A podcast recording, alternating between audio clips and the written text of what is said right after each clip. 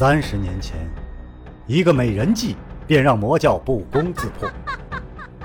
不知背后是谁在下棋，又下了怎样的一盘棋呢？身世、门派、兴亡，是阴谋还是预言？当命运之海向自己奔流而来，又当如何抉择呢？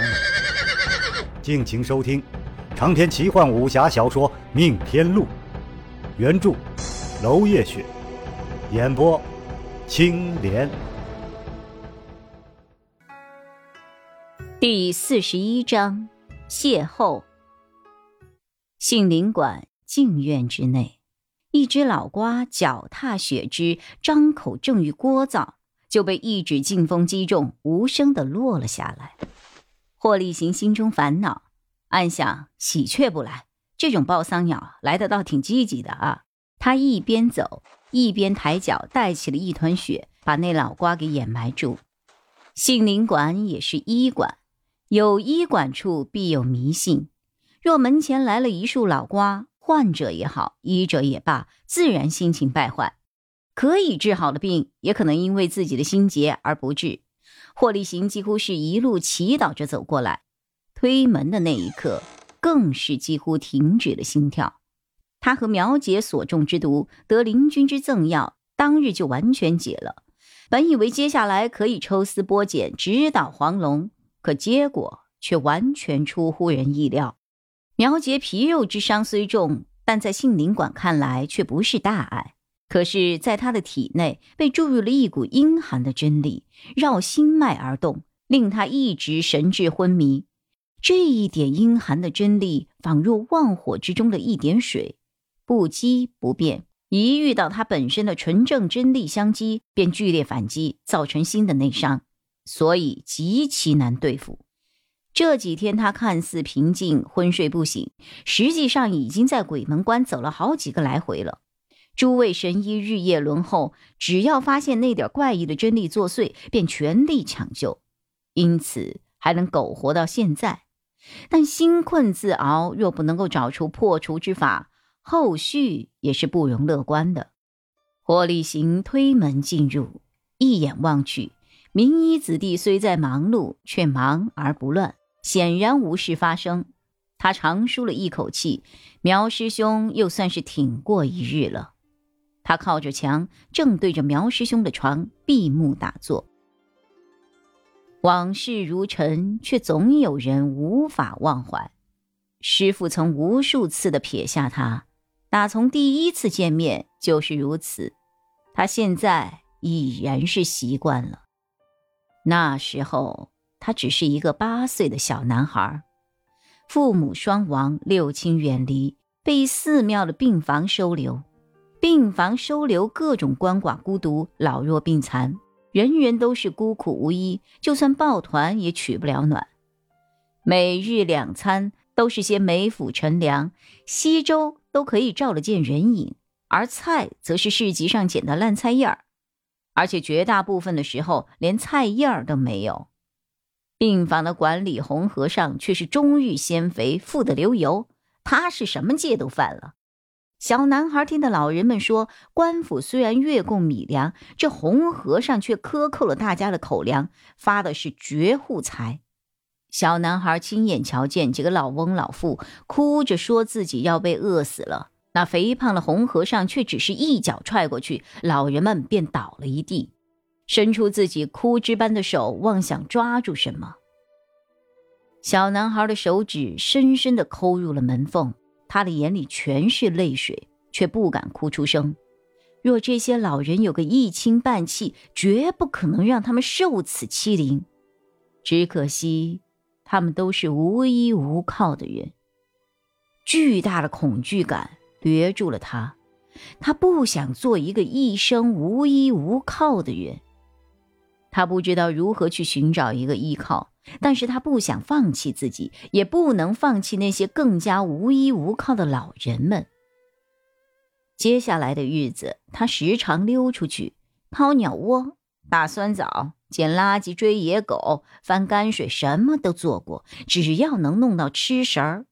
但他始终记得一条底线：不偷不抢，因为这是他父母临终时候的嘱托，说这条线是不能越的，一旦越过，终身都收不回来了。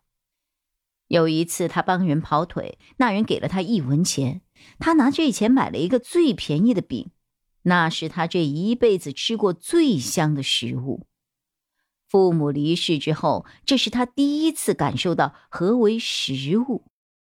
他恨不得一口吞下，又怕这饼太快被吃完，恨不得一次掰芝麻大一块，慢慢来吃。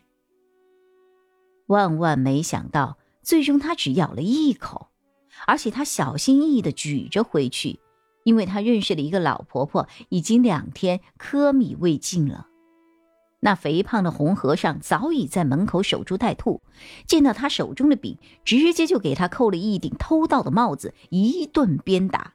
小男孩拼命用胳膊护住颜面，心在滴血，不是因为这顿打，而是因为被红和尚夺走的饼被扔给了红和尚的狗。一边是鞭打，一边是狗叫声。一边是吃痛挨饿的惨叫，一边是吃满了心满意足的狗叫。打累了，红和尚命小男孩站在门外，给大家看看私自外出的结果是怎样。对外宣称自然是教训小贼，于是路人各种指指点点。砰的一声，大门关上了，小男孩闭着眼睛。不想听那些流言蜚语，他的拳头一直攥紧，没有松开过。因为他的掌心里攥着一小块饼，那是他留给老婆婆的。他挨了这么多的鞭子都没有松手。雨点落下来，打在他的身上。围观的行人渐渐散去了，小男孩却不敢走。如果他敢离开大门去避雨的话，红和尚一定会迁怒别人。但是他真的觉得又饿又痛又冷。上个月隔壁小女孩淋雨之后高烧不止，就那么死掉了。同住一起的人甚至饿得没有力气去悲痛。他想，说不定自己就是下一个，只是不知道平日受他们照顾的那些老婆婆们会不会替他哭一场。一声巨响。木屑狂飞，一件带着体温的外衣给小男孩裹住了，像腾云驾雾一般，有人将他抱了起来。那恶狗汪汪直叫，准备过来咬人的时候，却被这人一脚给踩扁。小男孩禁不住心里大叫了一声“好”，他怯怯地抬起头，想偷偷看看这个大汉的面貌，却只能看到他宽阔的胸膛。但是他一低头。却看到了肥胖如猪的红和尚立在檐下，瑟瑟发抖，想跑又动不了。那大汉踏步过去，踹寡妇门，发绝户财，做这样的事，有没有想过报应的这一天啊？红和尚屁滚尿流，哆哆嗦嗦了半阵儿，突然大叫：“来人呐！有强盗啊！来人呐！” 呵呵呵，别做戏了。我是葛中义，凡是见到我的恶人，至少也得断一根手指头，给一个教训。他一脚踢倒了红和尚，红和尚躺在地上，正准备挣扎，就看着自己的左手掌被葛中义一脚踏住，一阵剧痛，顿时他鼻涕眼泪都下来了，哀求道：“好汉饶命啊！哎呦，哎呦喂，好汉饶命啊！”以后还敢克扣钱粮、仗势欺人不？不敢了！哎呦，哎呦，不敢了，不敢了！小的马上就把贪的钱粮都交还。哎呦，哎呦，大爷饶命啊！你贪的钱，今天都给我吐出来！整个病房连一床芦花絮都没有，不知道老弱如何过冬啊！哦，长官没有发放啊！哎呦！葛中义一笑，一用力，红和尚的左手四指顿时成了肉泥。还没有发放是吗？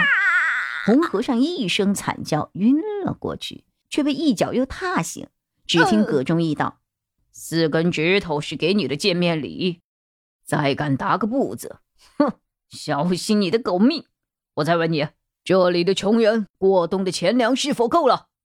那肥胖的红和尚哪里吃过这种苦，一口气就接不上来，汗水淋漓。啊，哎呀，好汗，好汗，够了，真的够了，够了。葛忠义放开了红和尚，我每个月都会派人过来问你一趟，什么时候钱粮不够，什么时候就取你的狗命。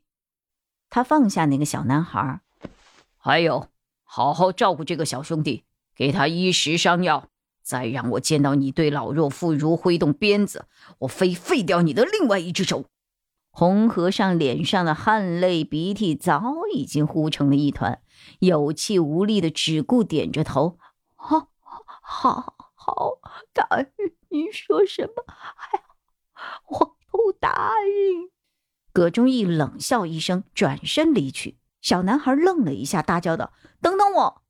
把脚也追了出去。长篇小说《命天录》今天就为您播送到这里了，明天同一时间，敬请继续收听。